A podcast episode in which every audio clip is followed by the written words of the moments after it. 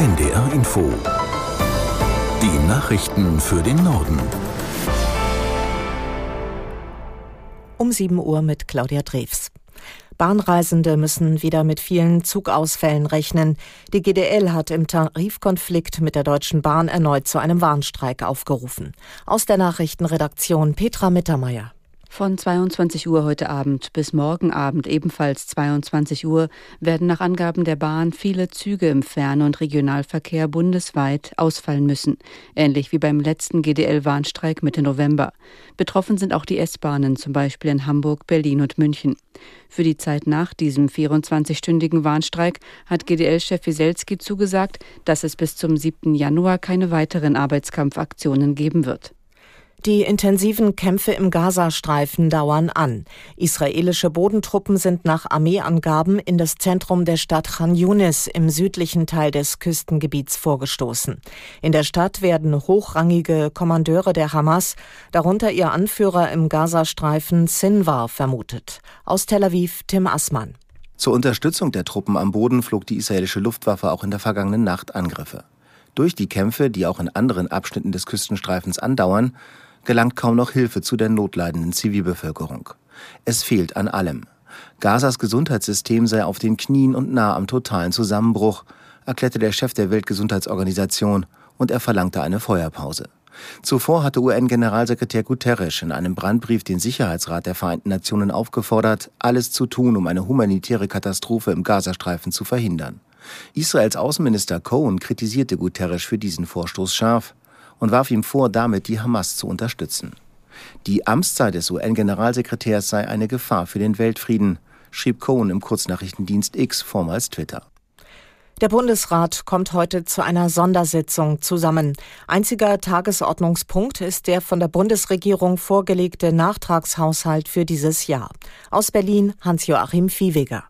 Eigentlich ist es nur eine Formsache. Der Bundesrat muss erklären, ob er Bedenken gegenüber dem Nachtragshaushalt hat, mit dem die Bundesregierung Konsequenzen aus dem Karlsruher Urteil zur Schuldenbremse zieht. Es ist auch bereits klar, dass die Länder dem Verfahren zustimmen, bei dem erneut eine Notlage erklärt wird, um die Schuldenbremse im vierten Jahr in Folge auszusetzen. Im Mittelpunkt der Debatte im Bundesrat dürfte aber die Frage stehen, wie der Haushalt für das kommende Jahr aussieht. Bayerns Finanzminister Albert Füracker von der CSU warnt die Bundesregierung bei Ländern und Kommunen zu sparen. In Peking hat der EU-China-Gipfel begonnen. Kommissionschefin von der Leyen und Ratspräsident Michel wurden von Staatschef Xi empfangen. Im Laufe des Tages sind Gespräche über die gegenseitigen Handelsbeziehungen und die geopolitische Lage geplant. Zum Auftakt sagte Xi, China und Europa müssten zusammenarbeiten, um für globale Stabilität zu sorgen. Gleichzeitig warnte er die EU davor, sich in, so wörtlich, innere Angelegenheiten Chinas einzumischen. Beide Seiten werfen sich Verstöße gegen Wettbewerbsregeln vor. Die EU kritisiert auch weiterhin die Rolle Chinas im russischen Angriffskrieg gegen die Ukraine. Patientinnen und Patienten sollen sich bei leichten Erkrankungen künftig generell telefonisch krankschreiben lassen können. Der gemeinsame Bundesausschuss von Ärzten, Krankenkassen und Kliniken will dazu heute eine neue Regelung beschließen. Sie soll es möglich machen, ohne Arztbesuch eine Arbeitsunfähigkeit feststellen zu lassen, wenn der Patient in der Praxis bekannt ist und keine schweren Krankheitssymptome hat. Vorbild ist eine Sonderregelung aus der Corona-Zeit, um Ansteckungen zu vermeiden. Sie war im April ausgelaufen.